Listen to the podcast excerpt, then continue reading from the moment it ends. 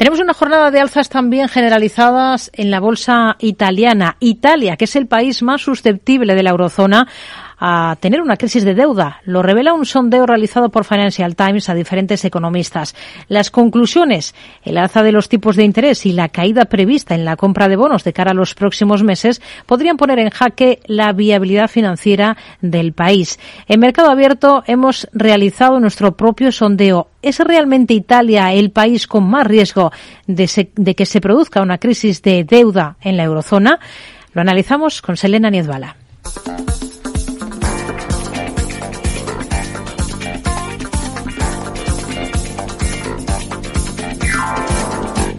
si acaso se acabe el mundo, todo el tiempo aprovechar. Corazón de vagabundo, voy buscando mi libertad. Todo se remonta a este anuncio del Banco Central Europeo por parte de su presidenta Christine Lagarde.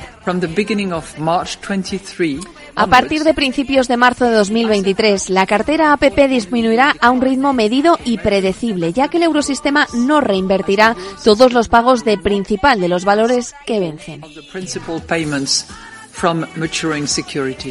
El anuncio de la reducción del famoso APP que sitúa ya el mes de marzo como punto de partida para que el BCE reduzca las compras de deuda en hasta 15.000 millones unido a la previsión del organismo de seguir aumentando tipos en sus próximas reuniones ha colocado en el punto de mira a varias economías de la zona euro que tienen unos niveles elevados de deuda. Entre ellos la ya mencionada Italia. El país trasalpino presenta una de las deudas públicas más altas de Europa del 145% respecto al Producto Interior Bruto del país. Esto, unido a que los costes de endeudamiento de Roma han aumentado de manera considerable desde que el BCE comenzó a incrementar los tipos de interés en verano de 2022, deja al país como el más vulnerable para enfrentarse a una situación de crisis de deuda, según un sondeo realizado a economistas eh, por el Financial Times. Fíjense, dato curioso porque Grecia presenta un 182% de deuda sobre el PIB a cierre del tercer trimestre de 2022, mientras que la deuda pública española se situó en este mismo periodo en el 116% del PIB, lo que nos lleva a plantearnos por qué Grecia no es la primera economía señalada para revivir una crisis de deuda. Hernán Cortés de Olea Gestión nos aclara esta parte. verdad que Grecia pues tiene la deuda subvencionada gran parte de ese 195% está financiado por el Fondo Monetario Internacional, por el Banco Mundial y por la Europea, entonces a, a tipos pues prácticamente Aclarada esta parte, ¿por qué es tan distinta entonces la situación de Italia frente a otras economías como la española o la francesa, que tampoco distan tanto de sus niveles de deuda? El economista Miguel Córdoba recuerda que España es todavía uno de los pocos países que no ha recuperado los niveles prepandemia y por otro lado, en los últimos 15 años ha pasado de un ratio de deuda sobre PIB del 35% a casi el 120%. Por cierto, que el Estado mantiene un préstamo de 100.000 millones con la seguridad social todavía. Vamos, la tormenta perfecta, en opinión de Miguel Córdoba emitir deuda pública permanentemente no es la solución. Llevamos más de 200.000 millones de deuda emitida nueva eh, desde el año 2020 y se escudan en la pandemia y en la guerra de Ucrania, pero es que eso no es la solución. O sea, el, problema está en que eh, Alemania, por ejemplo, antes de que llegara la pandemia, llevaba cinco años continuos amortizando deuda. En lo que se refiere a España, el Banco Central Europeo dejará de comprar hasta 90.000 millones de deuda en 2023. Pero claro, ¿por dónde pasa la solución? O mejor dicho, ¿de dónde viene el problema? Yo creo que aquí en este caso ya no es un problema económico, es un problema político. O sea, eh, decirle a los españoles que han estado viviendo durante 15 años por encima de sus posibilidades y que tienen que vivir peor.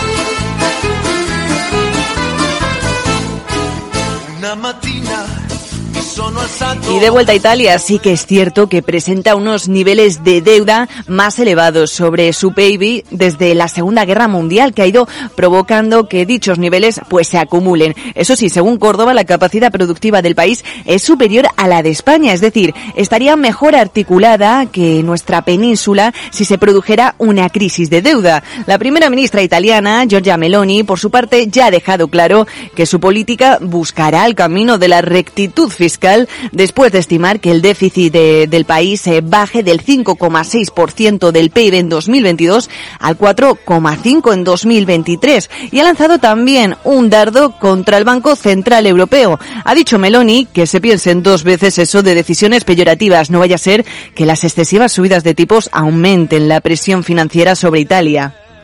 Francamente, nella situazione attuale nella quale ci si trova sarebbe meglio evitare delle scelte diciamo peggiorative. En conclusión, Miguel Córdoba descarta o ve complicado que la situación de crisis de deuda se alcance finalmente en Italia. Los italianos, si se hacen los deberes, eh, podrán contener la espiral de deuda, incluso reducirla y con unos acuerdos razonables. No obstante, ambos expertos, tanto Córdoba como Hernán Cortés, coinciden. El BCE no consentirá la caída de Italia y de ningún país de la economía europea. Nada descabellado porque todo el mundo sabe que el Banco Central Europeo ha, sido muy firme y muy convincente a la hora de eh, señalar que ellos van a, intervenir en el mercado para que esos eh, diferenciales de rentabilidad no excedan lo que podría ser en buena lógica la diferencia de, deudas entre ambos países. Y mientras tanto, la rentabilidad del bono italiano a 10 años camina con descensos hoy, pero no más pronunciados que el de otras economías. A estas horas lo tenemos con caídas de un 1% en el 4,5%.